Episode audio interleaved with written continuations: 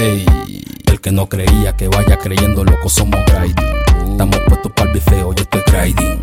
John García en los controles dice grinding. Como es grinding? Estás escuchando grinding. Como es, como es, esto es grinding.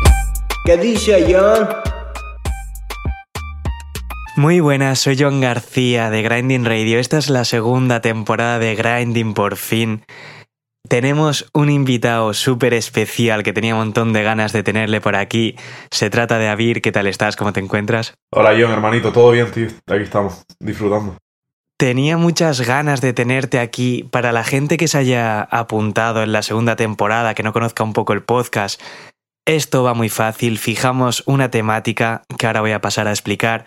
Traemos un invitado Previamente no hemos hablado, Avir y yo, de este tema, no sabemos lo que pensamos cada uno al respecto y nada, la idea es que vaya fluyendo un poco, ir contando nuestras opiniones, divagaremos, acabaremos hablando de mierdas que no tienen nada que ver, pero bueno, te he traído porque sí que es un tema que lleva rondándome mucho tiempo la cabeza y sobre todo cuando estuve viviendo en Galicia me lo achacaban muchísimo y es la figura del artista hoy en día. Estamos acostumbrados a ver la imagen de un intérprete o un productor o alguien que escriba sus canciones, se dedica a cantar.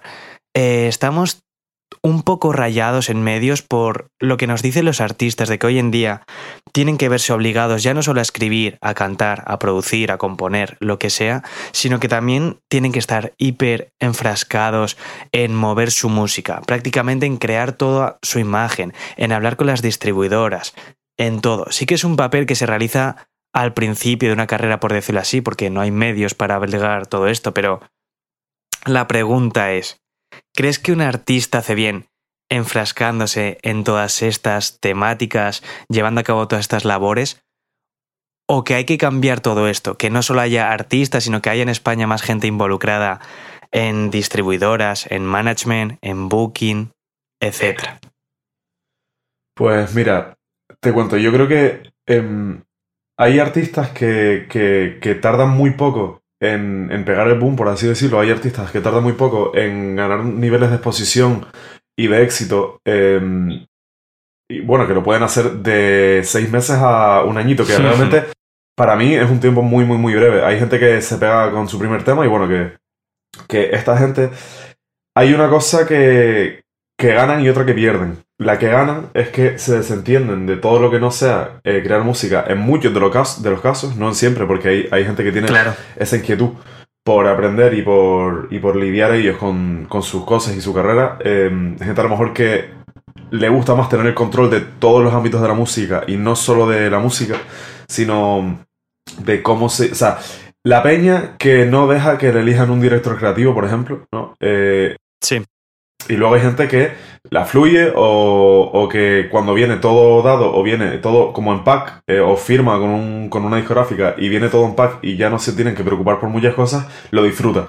Eh, luego hay gente que tarda un montón en, en, solidificarse o un montón en llegar a este punto de, de, de tener un equipo de trabajo, pero que lo crea él o ella. Entonces, hay dos formas de verlo. Una es la comodidad de, de estar en tu casa haciendo música o estar en el estudio haciendo música y no estar pensando en, todas estas cosas, no estar negociando cosas que tú no controlas tanto, eh, que es una situación en la que yo me he visto muchas veces, o de tú tener que ir poco a poco eh, minando, hablando con un montón de gente y aprendiendo, mirando online, mirando en todos lados y, llevándote palos o pagando abogados tú porque realmente no puedes discutir un, un contrato. Claro. Que es la, la que prefiero yo. A lo mejor Digo esto porque es lo que estoy viendo ahora mismo y si, y si fuera otro caso y me lo hubieran dado todo, a lo mejor lo agradecería, pero yo creo que a mí me está viniendo súper bien aprender porque estoy aprendiendo en base a conversaciones reales con gente que lo ha pasado y que no hay nada mejor que un testimonio de un colega o de alguien que admiras o de alguien que, que conoces en, en, en, eh, en, unas copas, por ejemplo, y que te explica cómo, cómo ha tenido que lucharse X cosas o cómo ha encontrado X cosas. O sea, hablando de cosas tan básicas como cómo se monetiza eh, el YouTube, ¿no? Que son cosas que puedes descubrir online o que puedes descubrir eh, hablando con un colega, a quedar con un amigo para enseñarle el contrato editorial que vas a firmar, ¿no? Que son cosas que, que, he hecho yo, o sea, son cosas que, que, he vivido. Yo prefiero la segunda, es decir, yo no me quejo nunca por tener que aprender o por tener que hacer cosas fuera de la música, porque no quiero que me lo hagan. Es decir, quiero, quiero coger yo los conocimientos para cuando en X años, eh, si por si por X razón me apetece montar algo o me apetece emprender en un proyecto en el que necesito ese know-how, pues tenerlo. Pero no tenerlo porque me haya venido, sino tenerlo porque lo he tenido que buscar. Yo sí que entiendo esa parte de, lógicamente, yo no soy un artista, por decirlo así, pero a mí también me interesa el punto de, oye, mi podcast, ¿dónde va a acabar? ¿Dónde va a sonar? ¿Se puede sacar con esto algo de dinero? Eh, ¿Qué pasos debo dar para seguir creciendo? Y entiendo eso y entiendo mi, mi percepción, lo mismo que tú dices, estando en esta posición, pero joder, si algún día esto se va de madre, lógicamente yo tampoco puedo pensar en decir, bueno, no me sé ningún tipo de legislación respecto a derechos, no sé nada. También me interesa rodearme de alguien que sepa para decir, oye, esto es como tienes que actuar. Aunque yo luego esté con la mosca detrás de la oreja diciendo, joder, está guay aprender sobre esto. Pero no sé si también crees que es un poco parte de culpa de la sociedad o de la industria en España en cuanto a... En Galicia me, decían mucho eso, lo decir, es que todo el mundo quiere rapear, los que no quieren rapear quieren producir o cantar, vaya, pero los que no quieren cantar quieren producir, pero nadie quiere estar puesto para lo otro, nadie quiere meterse como AR, nadie quiere meterse como a buscar el booking, nadie quiere meterse a hacer los trabajos feos de la industria, por decirlo así, los que llevan el curro a las espaldas y escondidos, no sé si es eso como tal. O sea, sí que me pasa. Yo cuando me junto con un grupo de 10 chavales, sí que me pasa decir, joder, 8 rapean y 2 producen. Y el resto en plan de, coño, ¿quién está llevando los otros curros detrás de esto? ¿Sabes? ¿Quién está moviéndose para hablar con las distris? ¿Quién está moviéndose para buscar un contrato? ¿Quién habla con los sponsors? No sé si es un poco eso también lo que se produce en España. Yo creo que, cada vez hay más gente, pero sí que es verdad que sigue habiendo una necesidad mucho mayor de peña que se quiera poner detrás de un proyecto de, del artista. O sea, yo lo que pienso sobre este tema es que es una golosina mucho más grande cuando eres un perfil creativo y quieres entrar aquí porque los beneficios puedes tardar mucho menos en verlos. Cuando eres un perfil que no es de la parte creativa, sino de la parte logística, de la parte más empresarial, a lo mejor con el mismo esfuerzo en otros proyectos tendrías un, un porcentaje de riesgo menor. Y a lo mejor no querrías dedicarle tanto tiempo a algo que no sabes si te va a brindar o no sabes si, si, si sembrarás pero luego no recogerás. Entonces, ¿qué pasa? Que tienes que tener los huevos bien puestos y tienes que tener una inquietud súper fuerte por el campo en el que te estés desarrollando. Por ejemplo, claro. si quieres ser, que no es lo mismo, pero que es todo parte de un equipo, no es lo mismo que entres como fotógrafo o como fotógrafo especializado en moda y estés dentro de la música porque estés eh, desde esta perspectiva a entrar como literalmente un booker, ¿sabes? Que entra como alguien que ah, supongo que le gusta mucho la música, pero que, que no es un perfil que necesariamente... Mmm, ¿Cómo te digo? No es un perfil creativo. Es más trabajo de oficina que puro Exacto. algo artístico. Claro, o Totalmente, sí, sí. Eh, el manager, el que entra eh, el manager y se lleva el típico 20% del artista, si es su colega, si ese artista es emergente, ese 20% es muy poco, ¿sabes? De hecho, claro, claro. Hay mucha gente que empieza con más del 20% porque sabe que genera poco. Yo mismo soy uno de ellos. Yo empecé con cediendo más porque porque cuando yo empecé con, con, mi manager, que yo tengo manager en LATAM, no tengo manager en España, pero mi manager en LATAM, eh, como yo era consciente de las horas que él le echaba y del esfuerzo que le echaba y de lo bueno que es y de lo poco que estaba generando yo en ese momento, cuando era el, proyecto estaba empezando, especialmente sin haber ni siquiera empezado a conseguir lazos y nudos, yo entendí eh, la importancia de ceder un poco más, porque al final es el, el, mismo trozo, o incluso sigue siendo menos, que cuando un artista grande cede un 10, ¿sabes? Es decir, si eres un artista de, de primera línea y cedes un 10, pues bueno, está justificado, o sea, está bien porque, porque estás generando muchísimo dinero para, la peña que está atrás tuya o para tu manager. Pero si eres un artista y estás haciendo un 35, pues es, es, comprensible, ¿sabes? Eso se debe ir eh, renegociando. En ese punto estoy yo ahora, por ejemplo. En el punto de renegociar y de entender que eh, entiendo el esfuerzo que se está haciendo. También entiendo que, que, que por el esfuerzo las cosas van mejor y que bueno, que no pasa nada si ahora que tengo que ceder más porcentaje a más gente que, que si se sigue notando el, el, el, el valor que yo doy a mi manager, que está bien bajarlo para hacer eh, porcentaje a otras cosas, como puede ser una distribuidora mejor. Claro. Y otro punto que has comentado que me parece vital también es eh, las ganas, esa, esa curiosidad. Porque, joder, yo hablando con mil artistas, de lo primero que me pasa es lo de, claro, estás en el estudio guay, estás haciendo tu movida, tienes el tema completo, ya ha pasado masterización, toda la mezcla, tienes el tema. Y es como, he visto artistas desanimados por decir, joder, es que ahora me toca la parte fea, que es lo mismo, estar en ese punto todavía de no tener el acceso a esas facilidades, decir, joder, ahora tengo que hacer que la gente se entere de que tengo un tema nuevo. Tengo que ponerme a hablar con todos, tengo que enviar 10.000 correos, tengo que ponerlo en redes sociales, tengo que moverlo y es como, va, esa parte no me gusta nada, es lo que me aburre. Y eso, si no está bien llevado, puede quemar muchísimo, porque es como, joder, yo me quiero dedicar a hacer temas, pero claro, ahora me toca la parte fea, pero que es igual de necesaria hoy en día, es imprescindible, es casi tan importante hacer música como que la gente se entere de que has hecho música, por decirlo así. Claro, yo tengo una opinión bastante fuerte sobre esto, que es que si no lo haces porque te da pereza, si no haces toda la parte B o la parte C de la música porque te da pereza, no mandas esos correos porque te da pereza y no hablas con la gente que tienes que hablar porque te da pereza, no lo quieres tanto como alguien que lo quiere de verdad y que sí lo va a hacer.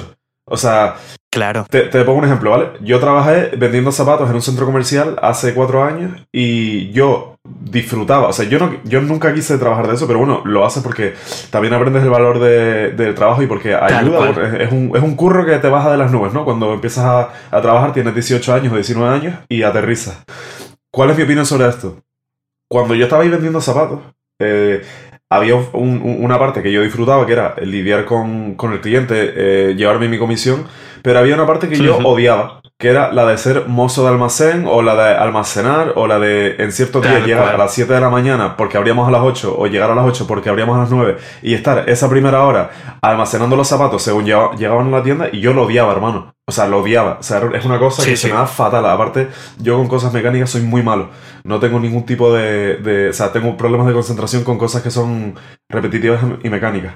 Pero de tanto sí. quejarme, hermano, un- un- una vez me cogió un colega y me dijo, mira, bro, eh, no va a ser todo siempre como, como lo quieres, ¿sabes? O sea, no, no va a ser siempre todo lo divertido, porque en verdad, Exacto. si esto fuera solo hacer música, llegar al estudio, tirarte tus 16, irte y ser exitoso, hermano, eh, o sea, ¿dónde están las pruebas reales? De, de- o sea, ¿dónde está el joseleo? O sea, ¿dónde, Claro, claro. ¿dónde estás joseando para tú conseguir eso? O sea, yo mandé, yo con cada release que hice en 2019, mandé 20 mails a 20 medios y nunca me respondían y dejé de mandar a los que no me respondían y seguía mandando a los fieles. Entonces, ahora, en este punto, tengo una relación súper estrecha con los que me respondían en ese momento porque les tengo cariño y los que no me respondían, ahora me están, habla- eh, están eh, tirando ellos, ¿no? Por ejemplo, un Medicine o ese tipo de medios que a lo mejor no tenía... O, o Flick, que también tardé en llegar. Ahora eh, tenemos una relación súper guapa porque, coño, me lo ocurré y lo que mejoré fue la música, que es lo que les importa, y cuando la música ya les molaba. ¿sabes? Sin ningún tipo de rencor, o sea, es lo que toca, hermano, te jodes y te pones al ordenador y mandas los mails, y si no quieres hacer la promo, pues o pagas a un publicista o, o no hagas promo y que no aparezca, pero si no, si, te- Exacto. si no lo haces por pereza, hermano, eres, un- eres, un, eres un vago, y ya está. O sea, todos lo hemos hecho, todos lo, hemos tenido que hacer. Hay gente que no se tiene que preocupar por promo porque de repente tiene una música o, o tiene algo especial eh, como artista que fomenta un montón el boca a boca de forma orgánica y de repente está booming y eso es mágico, pero es, Claro. eso nos pasa a muy pocos. O sea, a mí, por ejemplo, no me ha pasado. Yo, yo tengo que lucharme la broma. O sea, yo hacía mis notas de prensa y la gente se reía de mí porque yo hacía mis notas de prensa. ¿Sabes? Y se notaba que no lo estaba escribiendo alguien que entendiera, pero yo lo escribía y de, de 20 mails que mandaba, ya aparecían cuatro medios el día del release. Un pibe de, de 8.000 eh, oyentes mensuales en ese momento. Que comparado a otro pibe de 25.000 o de 50.000 que no mandó esos mails, ya, ¿sabes? Ya yo tenía eso, como mínimo, que son cosas gratis que puedes conseguir con un poquito de, de cara, de pedir mails, de pedir quién es esta persona que se encarga de, de la música en esta revista, ¿sabes? Y, y al final... Al final llega, hermano. Y ahora hay medios que me llevan publicando dos o tres años porque yo en ese momento estaba mandando esos mails y me daba mucha pereza. Claro, claro. Es de puta madre. Y luego ya es que no, no lo tengo que hacer, ahora me lo hacen, pero, pero yo sé lo que es. Entonces a mí me mandan el, el o sea, el, el mail la nota de prensa que van a mandar y de hecho hay muchas veces que yo corrijo cosas o que yo propongo cosas porque Qué guapo. es un know-how Claro, que, claro. que yo cogí, ¿sabes? Entonces, nada, yo creo que básicamente que me enrollé mucho, que si no lo haces, hermano, No, eres un vago, ¿sabes? Si, no, es- si estás vendiendo zapatos, pero le dices a tu jefe que no vas a hacer eh, de mozo de almacenar, o sea, no vas a almacenar, no me parece raro ni mal que te eche. O sea, vete a otro. Claro, y van a buscar a otro que sí que haga eso y que haga el trabajo completo, por decirlo así. Claro, hermano. ¿Cuánta- cuántos, ¿Cuántos de nuestros músicos preferidos vivieron la historia típica americana de dormir en colchones, de dormir en, en el piso y de dormir en casa de tu colega durante meses para, para lograrlo? Y luego lo hicieron. O sea, muchísimos de los que escuchamos ahora. Por ejemplo, mi artista preferida, que se llama Frank Ocean, eh, estuvo escribiendo para otra peña durante un montón de meses Exacto. cuando dejó, cuando se fue a LA sin un duro y acabó escribiendo para Beyoncé y después de todo eso ya hizo un disco que se llama Blonde, que es su segundo álbum de estudio, si no me equivoco, y eh, Beyoncé está haciendo coros. O sea, Beyoncé no está ni acreditado en el tema. Y está haciendo coros, bro. Y tú escuchas el tema y escuchas a Exacto. Beyoncé, pero no está, ni, ni siquiera la acreditó el, el, el cabrón. O sea, que tuvo, que tuvo que dormir en el piso para ahora ser de los músicos más venerados de, de, de todo el R&B y de toda la historia del R&B, en, en mi opinión, vaya. Es una leyenda. Exacto, y encima es de las historias más hartas con las denuncias del padre, con los problemas para sacar el disco, que tuvo que decir al final, mira, tenéis el disco este de mierda, sacad, haced lo que queréis, que yo quiero sacar mi disco ahora.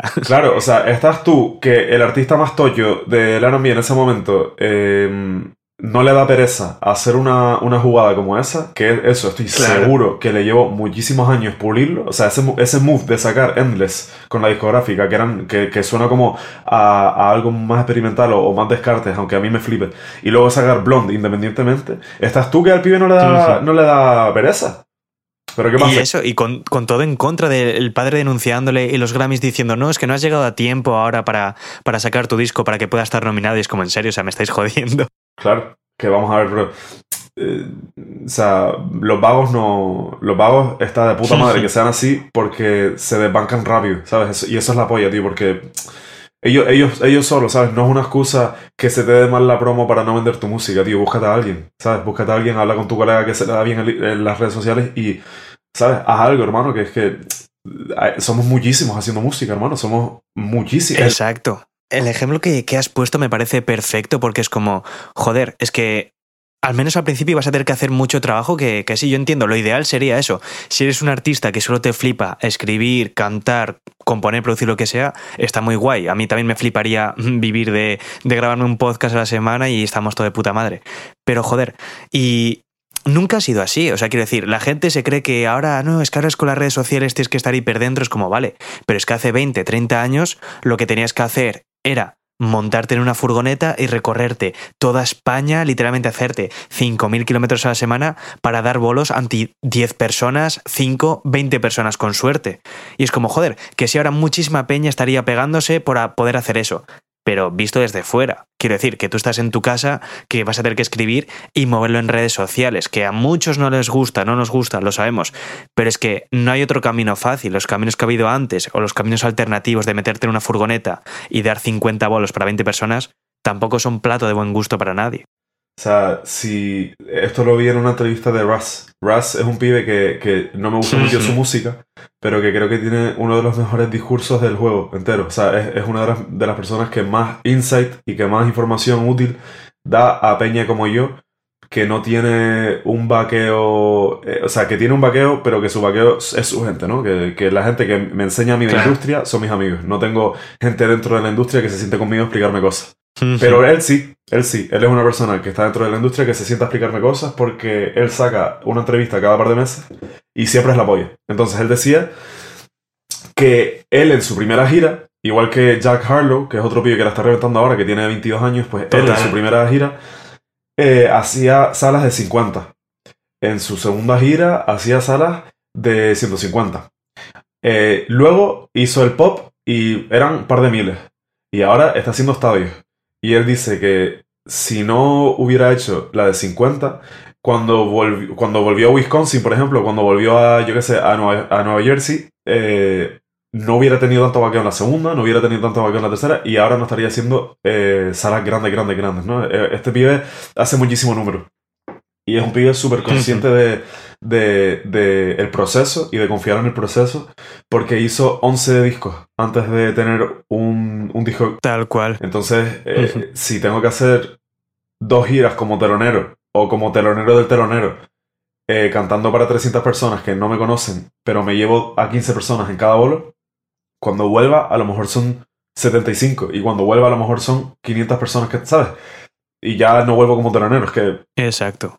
Es parte del proceso, al fin y al cabo, siempre. Claro, o sea, eh, ir, de, ir, ir, a, ir a la guerra, bro, y llevarte a gente para tu casa contigo, es una de las cosas, yo me refiero contigo, que, que entres a la sala, que hagas tu show, que tu show no sea el show que quieras hacer, pero que te lleves a gente como fans, es una cosa que, que, que yo creo que es mandatoria, en plan, la gente que llega, es como Naf, bro, el primer bolo de Naf, ¿vale? Que firmó con The Weeknd, Sí.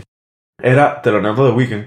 Y el primer bolo de, bolo de NAF se le nota que no tiene ningún tipo de, de escenario. O sea, no tiene. No tiene. No tiene. Sí, sí, claro. Sale súper nervioso, pero sale a cantarse sus temas y todo el mundo, todo el mundo está coreándoselo. Como que él, él nunca va a tener que vivir eso.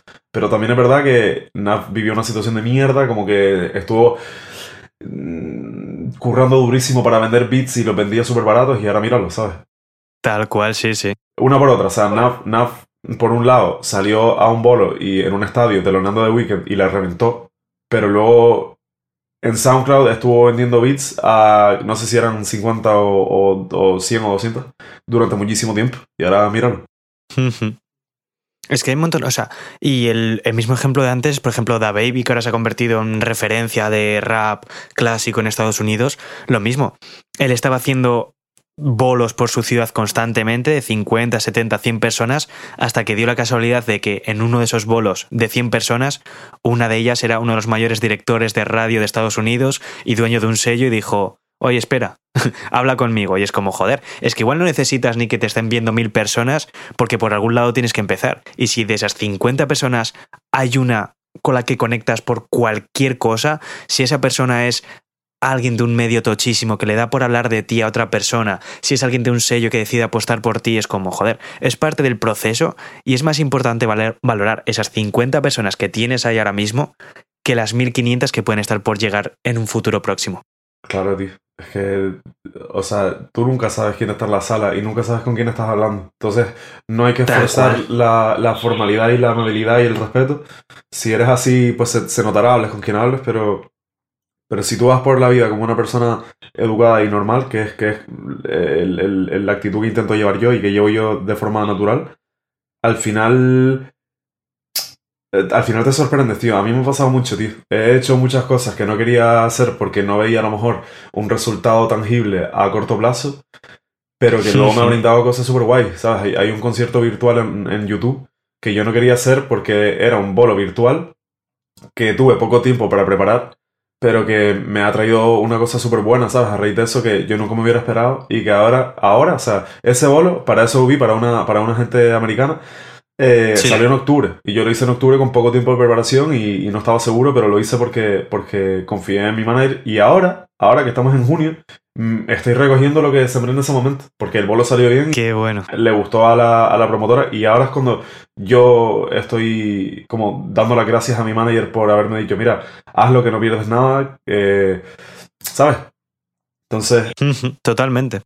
ese tipo de cosas, tío, a mí me, me- Son toques de humildad que muchas veces yo necesito. ¿Sabes? Yo no soy una persona que, que vaya con aire de grandeza porque de forma natural no soy así, pero sí que es verdad que me flipa cuando la gente me calla la boca. O sea, me flipa cuando, cuando cuando digo una cosa y la digo convencido y, y pasa el tiempo y me equivoqué. Porque me duele tanto, ¿sabes? Y, y- y- lo siento tanto. Totalmente. No lo, no lo ignoro, entonces lo aprendo de verdad, como que no lo vuelvo a hacer. Ya no le discuto a mi manager cuando me dice cosas de esas porque entiendo de primera mano, o sea, no lo he visto, es que no lo he visto, me ha pasado. Lo importante que puede llegar a ser un gesto o una acción pequeña para, para, para conectar bueno. con la persona que al final va a tener la importancia más grande en comparación con la gente que tú creías que era, que era importante, que al final suban la polla. Sí que me gustaría, voy a hacerte una pregunta respecto a esto último que hemos dicho, pero antes de eso sí que me gustaría que escuchásemos a otros artistas, como siempre, a los que les he preguntado por su opinión respecto a este tema, así que nada, vamos a escuchar a ver qué opinan ellos también. De una. Hola John, aquí Lee Rain. Eh, nada, muchas gracias por invitarme. Y bueno, pues como sabes, eh, yo también hago música y el rollo. Entonces, como he pasado mucho tiempo haciéndome las cosas yo sola, voy a ver si puedo aportar un poco a este debate que la verdad me parece bastante interesante. La movida es que cuando empezamos en la música, pasamos del fino límite de no saber por dónde empezar a empezar a hacérnoslo todo. Pues desde nuestro audio, nuestro vídeo, negociar presupuesto para ir a Xbolo, eh, hacernos las portadas, en fin, un popurrí de trabajos que realmente no sabemos hacer, pero que por necesidad lo hacemos. Ya sea porque no tenemos información al respecto, porque no tenemos dinero para que otras personas hagan su trabajo. Y es que es eso, porque yo puedo tener muchas ganas de hacerlo, de hacer mil trabajos, pero a lo mejor el tiempo que le estoy dedicando a hacer múltiples tareas me lo estoy quitando de la que realmente he venido a hacer que es por ejemplo en mi caso cantar. Y por experiencia personal, cuando los medios y recursos te lo permiten, deshacerse de ese estrés que realmente no te corresponde, pues se nota en el, en el trabajo final, ¿no? Pero esto es como si entras a una empresa a hacer el trabajo X y como no hay plantilla suficiente, también tienes que ponerte a hacer el trabajo Y. Pero es que al final del día acabas con el doble de trabajo hecho, un trabajo que no te corresponde y encima el mismo sueldo. Y en el caso de la música, pues puedo atreverme a decir que incluso has perdido dinero. Entonces creo que la, la importancia del zapatero a sus zapatos siempre que las circunstancias te lo permitan, sería la clave. También un punto que no he tocado es que efectivamente es mucho más fácil, entre comillas, ser cantante que ser manager, por ejemplo. Porque si ya es difícil meterte en el mundo de la música con todo lo que te he explicado antes, pues imagínate meterte en el mundo del management, que literalmente para conseguir lo que seas, o sea, lo que sea necesitas conocer a, a Tokiski, ¿sabes? Pero bueno, yo entiendo perfectamente que el sueño soñado de los chavales no sea ser booker o ser manager y lo que realmente es divertido es crear, ¿no? No llevar la creación de otros. Esto ya desde mi, mi opinión más personal y también como artista. Así que nada, hasta aquí mi reflexión y nada, me despido y muchas gracias por invitarme. Un besito.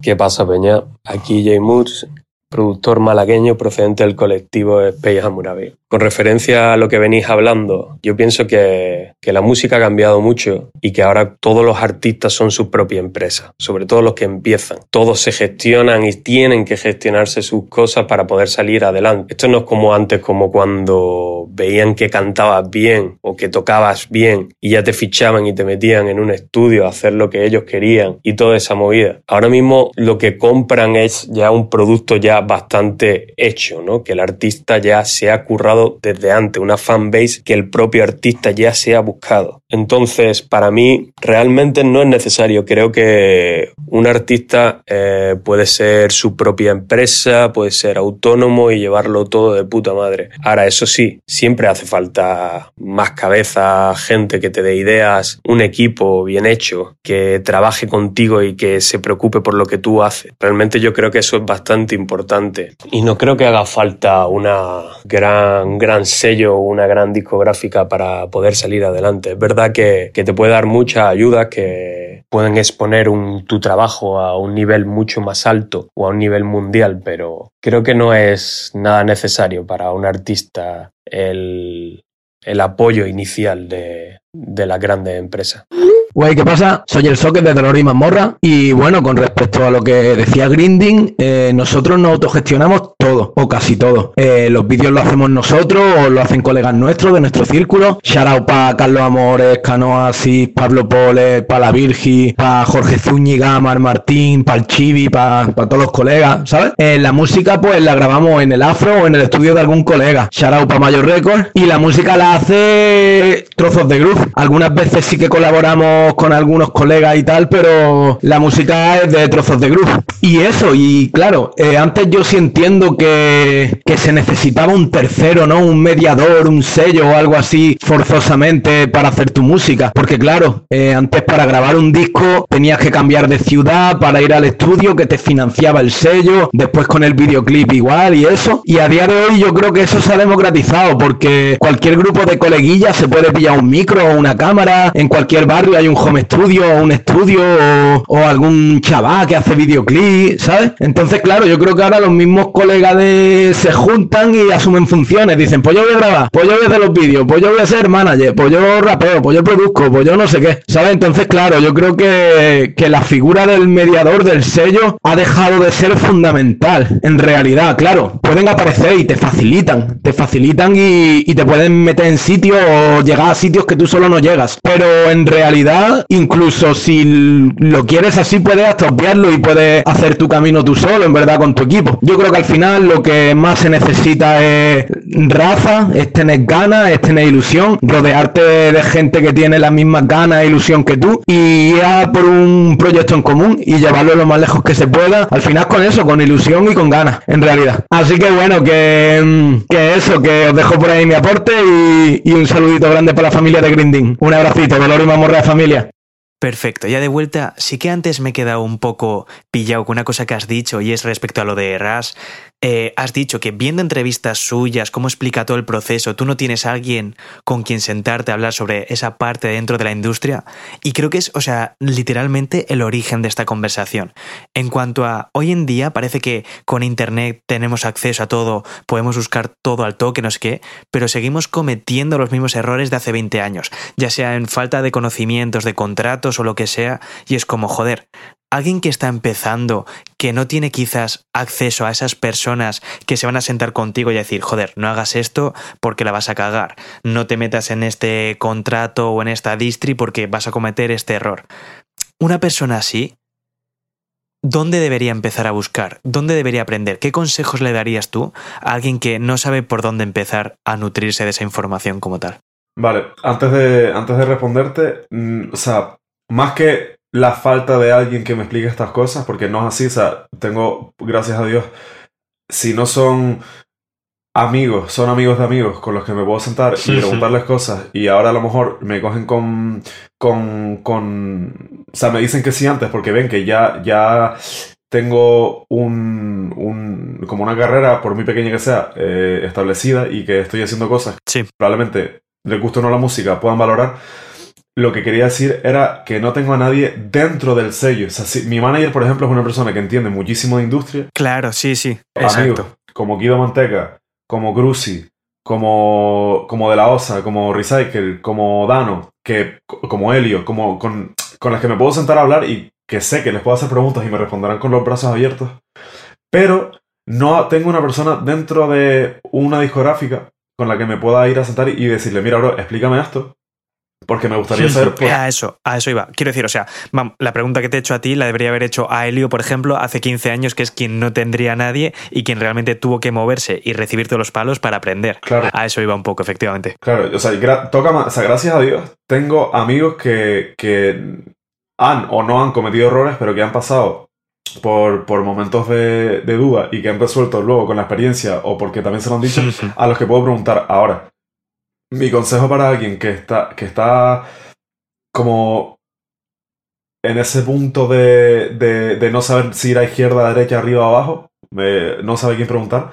Uno, en, en entrevistas de artistas, o sea, en YouTube, hay muchas entrevistas de muchos artistas y de conferencias de música que son la polla.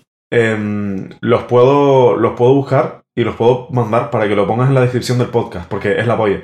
Tal cual. Eh. Justo anoche, sí, o sea, Cruci, yo hablo mucho con Cruci y hablo mucho con Cruci sobre, sobre lanzamientos, ¿no? Como, como so- cómo salen las Sí, cosas, sí. porque Cruci ha preparado el lanzamiento, preparó el lanzamiento de Moonlight, que no sé si, si, bueno, muchos sabrán que él saca una canción cada luna llena, eso le ayudó. Exacto. Eh, eh, ha tenido como, como gestos, ha tenido como moves eh, que han salido bien. Luego yo he tenido alguna cosilla, por ejemplo, la colabo con, con el vino que dio que llevó a hacer ruido cuando salía el disco, la proyección que hice de, de Jonathan Viera, que es el futbolista al, al que le dediqué una canción en los días previos al lanzamiento. Ese tipo de cosas eh, nos, nos encanta, ¿no? Es como álbum rollouts o single rollout, ¿no? Que rollout es como lanzamiento. Justo me mandó un vídeo que puedo compartir porque realmente el, el compartir el, el conocimiento es la polla y así nos formamos todos y aprendemos todos y somos más fuertes todos los chiquillos Tal que están saliendo cual. como, como grupo y te lo puedo pasar para que lo dejes ahí. Em, Perfecto. mi, mi go-to, o sea, la persona a la que yo siempre le leo y le veo las entrevistas cuando salen es Raz. Aunque no me guste su música, él tiene una forma de hablar y una historia eh, que es la historia de cualquiera de nosotros. En plan, el pibe empezó en su sótano con su colega haciendo canciones, sacando canciones, teniendo 20 plays, hasta que un día tenía 20 millones y, y 5 discos de platino 5 temas. Entonces, eso es la polla. Luego, eh, la, esa no yo no creo que sea la más grande, ¿vale? La, la, más grande es la peña que tú tienes a mano, en la que tú confías y que ha pasado por las cosas que, que, que tú estás, que tú tienes delante, ¿no? Que ha vivido los casos que tú estás a punto de vivir. Para mí sería Kido Manteca, a lo mejor Kido es la persona con la que más me siento a hablar estas cosas. Cuando iba a firmar mi contrato editorial con Sonia TV, no discográfico, editorial con Sonia TV, me lo llevé a comernos una hamburguesa y a revisar mi contrato. Lo revisó conmigo, ¿sabes? Él, ha revisado más contratos, él, tiene experiencia y tiene estudios. Eh, este tipo de figura es muy importante porque usa casos reales para explicarte cosas que tú luego vas a entender. Por ejemplo, él usó eh, casos de otros artistas a los que les ha revisado el contrato editorial para explicarme por qué a lo mejor es más útil rebajar el número de años que rebajar o, no tener un adelanto para rebajar el número de años o el número de obras, ¿no? Una cosa que yo nunca entendería. En plan, ¿por qué voy a recibir menos dinero para que esta peña tenga mi música eh, bajo su brazo durante menos años, ¿no? Porque yo en el momento estoy mirando por el dinero, porque yo quiero esos, ese, ese par de miles de euros, ese 10.000, 15.000, 20.000, 40.000 euros, los quiero ya porque soy un pibe, tengo 21 años y quiero comprarme estas cosas, quiero hacerme mi estudio en casa.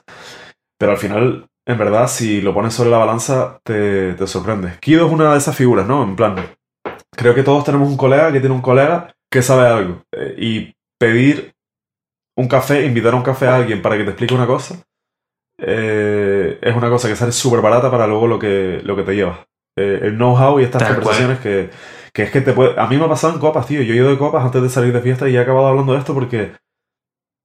No sé, o sea, mm, es algo que me interesa genuinamente y, y si a esa persona le fluye y quiere hablar conmigo y me quiere explicar, yo estoy siempre eh, abierto a escuchar. Entonces, Internet gente, gente, gente que tengas a mano, que, que entienda el tema, y luego siempre, siempre, siempre que yo voy a firmar, por ejemplo, un contrato, eh, pago abogado, ya sean 500 pavos o ya sean 1000 euros, pero lo pago porque luego me ahorro mucho dinero. Entonces, creo que por una parte, vaqueo real de alguien que esté trabajando por y para ti, aunque sea puntualmente, para que tú no la líes, como un, un abogado discográfico, un abogado musical, es súper importante la gente que tengas a mano a la que le puedas preguntar y YouTube. Son las tres herramientas que uso yo para no liarla. Y a día de hoy no, he firmado un contrato del que me revienta, pero también voy muy lento, ¿sabes? Ahora mismo estoy cerrando distribución y, me lo estoy tomando con muchísima calma y estoy hablando con todo el mundo. O sea, estoy, estoy teniendo reuniones con todo el mundo para decidir con tiempo y con perspectiva. Porque si me guío por impulsos, la voy a liar, ¿sabes? Soy ese tipo de, de pi. Entonces, ese sería el resumen. Quizás sería ese el origen del que quería yo hablar, porque lógicamente YouTube sí que tiene acceso a cualquier persona, abogados musicales, eh, al fin y al cabo, más o menos dinero, dentro de las posibilidades tener acceso cada uno. Lógicamente no todo el mundo tiene aquí de colega y es un poco yo creo que la figura esa que falta de, de dentro de la industria, por decirlo así, o que un chaval, lo que tú digas, alguien que conoce a alguien, tenga acceso a ese tipo de persona. A mi parecer, sí que es un campo todavía por cubrir, el de más gente formándose, pues al igual que Kido, con esa inquietud, esas ganas de saber. Y joder, el saber aconsejar a, Peña, porque al fin y al cabo es eso, lo que tú dices, revisar un contrato, mm, marcar unas pautas simplemente, para mí es como un poco la labor pendiente en España. Más gente con esos conocimientos y con esas ganas de ayudar. Claro, ahora, ahora pensando lo que estaba diciendo, se me ocurrió una cosa que, que molaría mucho, pero que no se, no se puede hacer o no se ha hecho por confidencialidad, por ejemplo. Si yo no tuviera, si yo, si yo pudiera ser 100% transparente sí. al público eh, con un contrato, o sea, por ejemplo, con mi contrato editorial, y pudiera abrir mi contrato, subir el PDF, como pasó con, bueno, con Cañe pasó, pero coger mi contrato editorial eh, y como desgranarlo en plan con alguien que explique qué significa cada cláusula, cada cláusula, lo haría pero no lo haría porque a mí no me interesa que, que, o sea, creo que es importante que lo que yo firme y las condiciones que yo tenga se queden dentro de mi equipo por lo que pueda pasar, ¿no? Por, por, por luego... O, sea, creo que siempre es mejor mantener eso en privado. Entonces, no lo haría con las cifras, pero por ejemplo, a mí me hubiera ayudado muchísimo que, que el contrato editorial de un artista español eh, que esté en mi nivel, que esté en mi punto, cuando yo firme editorial, estuviera subido en PDF con una explicación de cada punto de qué significaba para yo entenderlo, ¿sabes? Y eso pasó con cual. Hay un vídeo de, de Jaime Altozano, que es un youtuber súper, súper, súper bomba, que el pibe explica un montón Sí, de sí. cosas de teoría musical y de industria musical, que, que ah, se lo metería en la lista de medios que te, que te pasaré, pero que desgrana el, el contrato de Kanye. Cuando ese contrato, Kanye, se, se... Lo filtró por Twitter a lo loco, sí, sí. Ese tipo de vídeos ayuda también. Esa es una cosa que yo sé que hubiera mirado eh, detenidamente antes de, de firmar mi contrato editorial. Y no es un problema de transparencia porque yo realmente creo que firmé un muy buen contrato, también he comparado y creo que tengo un muy buen contrato, pero no me interesa que mi business y, mi- y mis cosas estén rulando por ahí. Lo que sí, me, lo que sí podría molar es que alguien que, al que se la suda la polla, pues que lo, lo, pueda, lo pueda exponer para la peña que está a punto de, de firmar eso. En plan, el contrato editorial, editorial es uno de los primeros que puede firmar como músico emergente, mucho antes que el discográfico sin que te, sin que te jodan. Entonces, eso molaría mucho. Yo, yo me senté con él y él, él le entiende mucho y me lo pudo explicar. Pero si no hubiera tenido a alguien al lado, a lo mejor no hubiera renegociado y mi contrato hubiera sido peor. Claro. Por eso es importante precisamente e- esa figura que asesore, vamos. Que es lo que me gustaría ver más totalmente, efectivamente. Que, que es lo mismo, o sea, la gente puede acudir ahora mismo a los vídeos de Jaime Altozano, de Víctor en Music Radar Clan, que tiene ese tipo de pautas que te van a llevar. Y a mí me gustaría, tío, realmente que se formase, no sé cómo llamarlo, si un sello o una asociación o algo, en el que hubiese personas formadas para tener ese acceso, gente incluso pagando, lógicamente, y al fin y al cabo es un trabajo laboral, que te van a decir, mira, no sé qué voy a firmar, no sé qué puedo hacer, cómo puedo formarme en esto, cómo puedo aprender, incluso yo para formar a otras personas, que es parte laboral de, de un abogado musical. Pero sí que estaría guay eso, fomentar eso, vamos. Sí, tío, sería, sería el apoyo. Entiendo que por confi- confidencialidad tanto de, del- de la empresa como del artista no se haya hecho. Claro. Eh, tiene todo el sentido del mundo. Es algo que yo en este punto no haría. Em, pero molaría mucho que, que, que hubiera, yo qué sé, un, un, un- un- una leyenda, por así decirlo, que explicara qué significa cada punto. Para que una persona como yo lo hubiera entendido al punto, al momento, porque tú en ese momento estás leyendo eso y, y estás leyendo otro idioma. Pero literal, Claro, totalmente. un idioma que, que, que yo tuve el privilegio de poder estudiar, pero que es que aún así, hermano, o sea, no, ¿sabes? O sea, imagínate a alguien que a lo mejor no ha podido leer sobre, mm, yo qué sé, que no ha ido a, que no haya ido a clase a estudiar sobre políticas empresariales en- y, y mercantilismo en el mar, ¿no? Que es una cosa que a lo mejor yo sí, yo ya no me acuerdo, pero sí he podido estudiar en, en algún punto, o sea, cuando tenía 18, 19, empecé empresariales y a lo mejor pude entender un poquito del idioma y luego asociarlo a cosas de ese contrato, pero hermano, Se escapa al final, claro. Parece que lo hacen para vacilarte, tío. Parece que. ¿Sabes? Es como cuando yo veo. eh, cuando voy a juzgados y escucho a la gente hablar y escucho cómo, cómo argumentan y es que no entiendo nada. O sea, me, si un abogado a mí me coge y, y tengo una discusión con él sobre algo. o sea, si yo le pego una torta a alguien y me viene el abogado y tengo una conversación y me empieza a sacar la jerga que va a sacar en el caso, es que Exacto, claro, claro. Es como una función de traductor, al fin y al cabo, para acercarte su mundo al tuyo. Claro, entonces nada, en, en resumen que molaría, hacemos un llamamiento desde aquí que molaría que, que la, la peña que a lo mejor no tenga eh, acceso a otro contrato para comparar o a alguien que entienda de, de estas cosas no tiene que ser editorial, o sea, me refiero a todo tipo de, de contratos. El mismo contrato puede ser un deal con una marca X, un deal con, con yo qué sé, con audiotécnica, imagínate. Pues eso va Exacto. a contrato y tú quieres saber eso. O por ejemplo, cuando tú cedes tus fotos para un para la marca de, de- de ropa de turno que quieres sacarte, o sea, eso debe ir por, por contrato, eso se llama explotación de imagen. Esas cosas, yo hasta hace poco no, ¿sabes? Yo estoy informándome de todo ahora para evitar que, que para evitar hacer movimientos en falso. Entonces, molaría mucho que hubiera alguien o algo que, que ayudara a, a los pibes como, como yo hace tiempo. O como yo ahora. Hay un montón de cosas que, que sigo aprendiendo. Totalmente. Nada, joder, la verdad que, que, me ha gustado un montón la charla, así que me, me, ha motivado un poco eso también a pensar, joder, ahora a rebuscar efectivamente con los enlaces que me vas a pasar y voy a dejar la descripción y todo, pero claro. a buscar esas figuras también que puedan asesorar un poco, a ver si más gente sale incluso diciendo, joder, pues esto es lo que hago yo precisamente, asesorar a artistas y que tengan pues ese aspecto abierto para quien quiera consultarlo. Claro. Así que no sé si te has quedado con algo en el tintero, con algo más que decir. No, especificar que, que, yo no soy un experto para nada. Yo estoy aprendiendo y, y, me estoy informando ahora y que todo esto es mi opinión ahora. Exacto. El que quiera estar en desacuerdo que lo esté sin problema, pero, pero eso, que yo creo que, que es importante que volviendo al primer punto que, que, mencionaste en la entrevista, que no seas un vago, ¿sabes? Y que si tienes que informarte y, que, y tienes que, que, aprender de esto, hermano, estás invirtiendo en, en ti, en tu carrera. O sea, estas decisiones luego tienen un, una consecuencia súper grande a largo plazo. O sea, si hay alguien escuchando que quiera o que tenga el, el, sueño que todos hemos tenido, mm, empezando de firmar con una discográfica, que Sí, es sí. un sueño que a mí, por ejemplo, ya no me hace tanta ilusión como cuando empecé, que entienda que, que, que hay, o sea, que hay un montón de consecuencias y hay un montón de cosas que yo no sabía hace dos años cuando mi sueño y lo que yo concebía como el éxito musical era firmar con Sony, por ejemplo.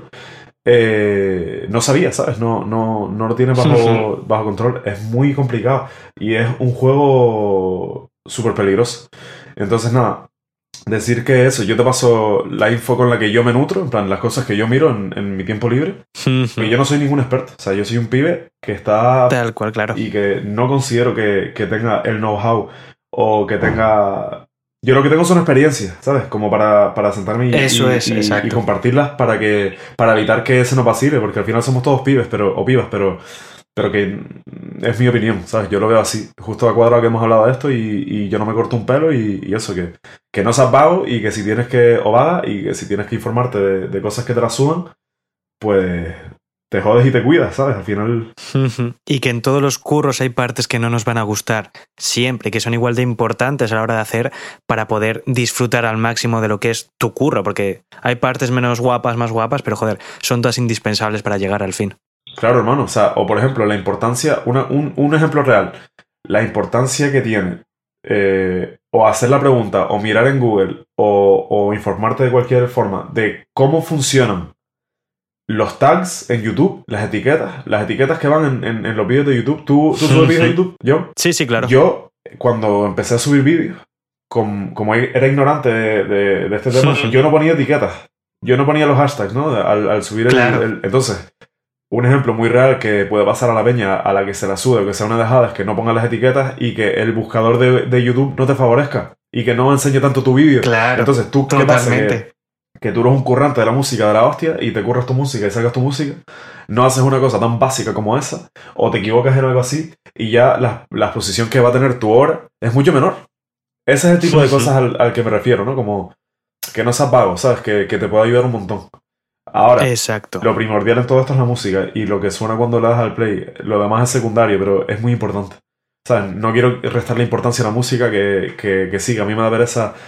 Eh, hay muchas cosas que no me apetecen. Hay, hay muchas veces que tengo dos rodajes en un mes y no me apetece nada porque hay que preparar un montón de cosas o, hay que, o tengo que tener reuniones que no me apetecen porque preferiría de una que, que, que me lo explicaran rápido y quitármelo de Claro. y volver al estudio. Pero al final, hermano, es que no. Mm, No sé, haz las preguntas, no se apaga, invita a, a café y tira para adelante. O sea, invita a café me refiero que, que no te cortes a hacer las preguntas, no que literalmente Exacto. llames a alguien que no conoces y le digas, tómate un café conmigo, o sea, hazlo contacto. Pero, pero es una cosa que yo he hecho y que, y que me ha servido mucho y que si algún día llego a ser una persona que considera que, que entiende cómo funciona, entiende profundamente y puede dar buenos consejos y me, y me piden hablar, lo haré siempre. O sea, siempre, siempre, siempre. Eso molaría, tío. El sello de, de asesoramiento de Avir, ¿eh? A, ver, Como, como proyecto de futuro ya.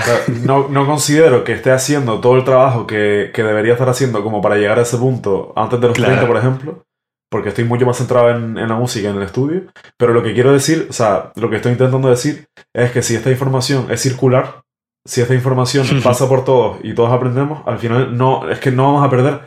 Va- vamos a ganar todos y, y va a ser mejor, porque ahora mismo hay- yo siento que hay una, una, o sea, que nos consiguen mucho, especialmente en, en este género, como gente poco responsable y gente a la que le falta un montón, ¿sabes? Que no estoy comparando otros géneros, pero estoy diciendo, si fuéramos más, más perspicaces, como más, más, más listillos en ese aspecto, Sí. yo creo que podríamos, podríamos plantarnos con los tiburones un poquito mejor. Sabes que hay muchos contratos, hay muchas cosas que yo he visto que, que me han dado pena. Porque se nota que, que hay carreras que se han llevado a golpes por, por des- desinformación. Entonces, Desconocimiento, claro. como yo he visto eso, he intentado evitar por todos lados que pase, pero es que con la misma, toco madera que no, con la misma mañana, eh, viene alguien mucho más listo que yo y, ¿sabes? Entonces, nada, siempre con pies de plomo. Es lo que quiero decir, que, que no soy ningún experto, pero que pienso, tengo una, una opinión muy fuerte sobre este tema, que es que eso, que, que debería haber más información, que debería ser circular y que si no lo miras es que eres un vago y no lo quieres tanto como alguien que, que lo quiere de verdad. Que está dispuesto a ser el mozo de almacén para vender los zapatos y llevarse a la comisión, ¿sabes? Que Así es.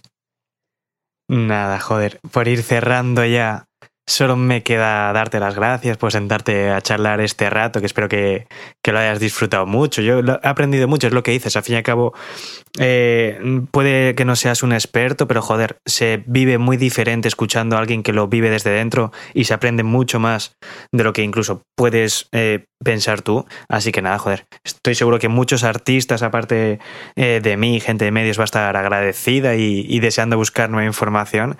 Así que nada, muchas gracias de verdad por venir a Grinding y sentarte a charlar este rato conmigo. hermanos, lejísimos de ser un experto, pero súper cerca de ser, o sea, básicamente soy un pibe que acaba de hacer un montón de cosas por primera vez, ¿sabes? Entonces, algo, Sí, sí. algo hay, porque estoy diciendo cosas que, que seguramente un montón de la peña que está saliendo ahora hará en el próximo año por primera vez. Entonces es, es guay, ¿sabes? Como Exacto. Hermano, gracias a ti por tenerme y gracias a ti por dejarme palicar sin, sin cortar. Y, y nada, hermano, que, que muchas gracias. Mucha suerte con el medio y, y adelante. Muchas gracias. Nada, espero que la gente esté disfrutando muchísimo lazos y nudos como yo, que siga yendo para arriba eso porque merece muchísimo la pena y un abrazo muy grande. Otro, hermanito. Cuídate mucho. Os dejamos ya con el estreno en exclusivo de la semana y nada, yo soy John García como siempre y esto es Grinding Radio. Música, estilo, rompe, grinding. ¿Qué dice John? Hey, ¿qué pasa, Peña? Aquí W Chef desde Zaragoza Ciudad. Nada, os dejamos con un temita nuevo, se llama Contrarreloj, el ritmo es de Grand Band Beats y espero que os mole. Un saludito para la Peña de Grinding. Yo, con el cuchillo entre los dientes, quemando presidentes. Nobody know the truth, todo está en tu mente. De 5, de 10 y de 20, uno contra uno, que pase el siguiente. Mírame a los ojos y si eso me mientes. Vinieron a mal venderse y ahora son clientes. Yo, en el juego desde mucho antes, como la Game Boy transparente. Mentiras y faroles de todos los colores, mucho parole, luego codazos en la pole. Suelto un nuevo cacho y siempre acaba en ole Con el mechero todo el día como la sole O le deja rienda suelta o le va a dar algo No le coge a la contra ni el mejor Ronaldo. Son horas de puchero para el mejor caldo Turrón del duro mixing, Lucky blando Que estás hablando tú no sabes de mí Ni te imaginas toda la mierda que vi Nadando entre pirañas. Te quedas atrapado en la tela de araña O buscas salida o comes o eres la comida. I'm here versus la máquina Rendirse nunca fue la opción válida. Voy contra el crono, yo solo con mis manías por el oro cada día. Contra mí mismo, contra reloj. Es un yo contra todo pronóstico. Por todo el que se fue apagando en off. Por todos los que somos one love. Contra mí mismo, contra reloj. Es un yo contra todo pronóstico. Por todo el que se fue apagando en off. Por todos los que somos one love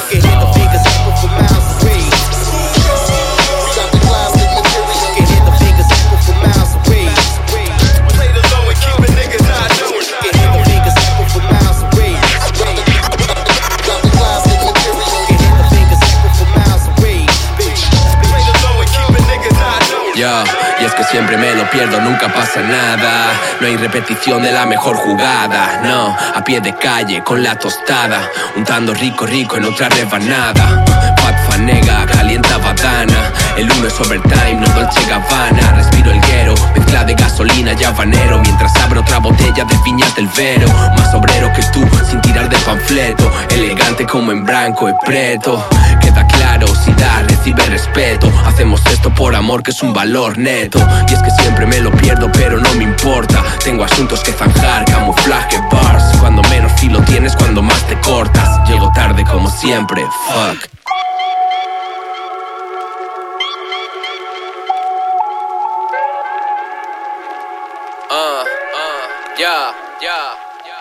Contra mí mismo, contra reloj. Nos contaron otro cuento y no era tan feroz. Contrato digno, soy mi propio Dios. WF, el boss. Contra mí mismo, contra reloj. Es un yo contra todo pronóstico. Por todo el que se fue apagando en off. Por todos los que somos one love. Contra mí mismo, contra reloj. Es un yo contra todo pronóstico. Por todo el que se fue apagando en off. Por todos los que somos one love.